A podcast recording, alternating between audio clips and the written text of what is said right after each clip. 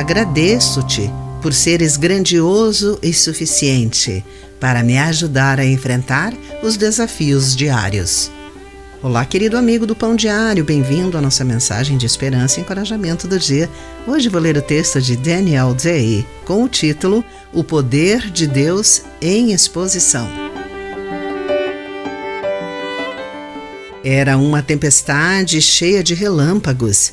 Minha filha de seis anos e eu observávamos o espetáculo deslumbrante pela porta de vidro. Ela repetia: Uau! Deus é tão grande! Eu sentia a mesma coisa. Era óbvio para nós dois o quão pequenos éramos e o quão poderoso Deus deve ser. As palavras do livro de Jó vinham à minha mente.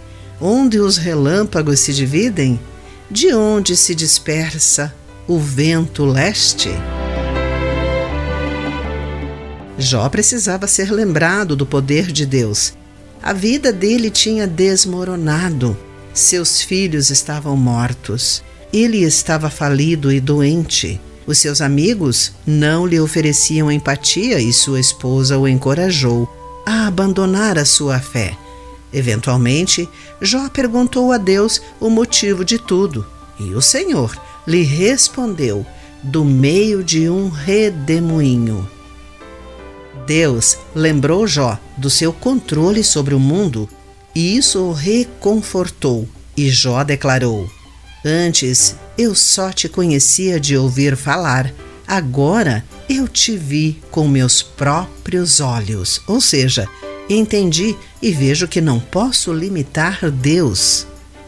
Quando a vida nos despedaça, por vezes o mais reconfortante que podemos fazer é nos deitarmos no chão e observar os relâmpagos, para relembrarmos que o Deus Criador é suficientemente grande e amoroso para cuidar de nós também. Podemos, inclusive, cantar os nossos louvores favoritos que falam da força e da grandeza do nosso Deus. Querido amigo, o que lhe passou pela mente ao testemunhar a grandiosidade de Deus? Pense nisso. Aqui foi Clarice Fogaça com a mensagem do dia.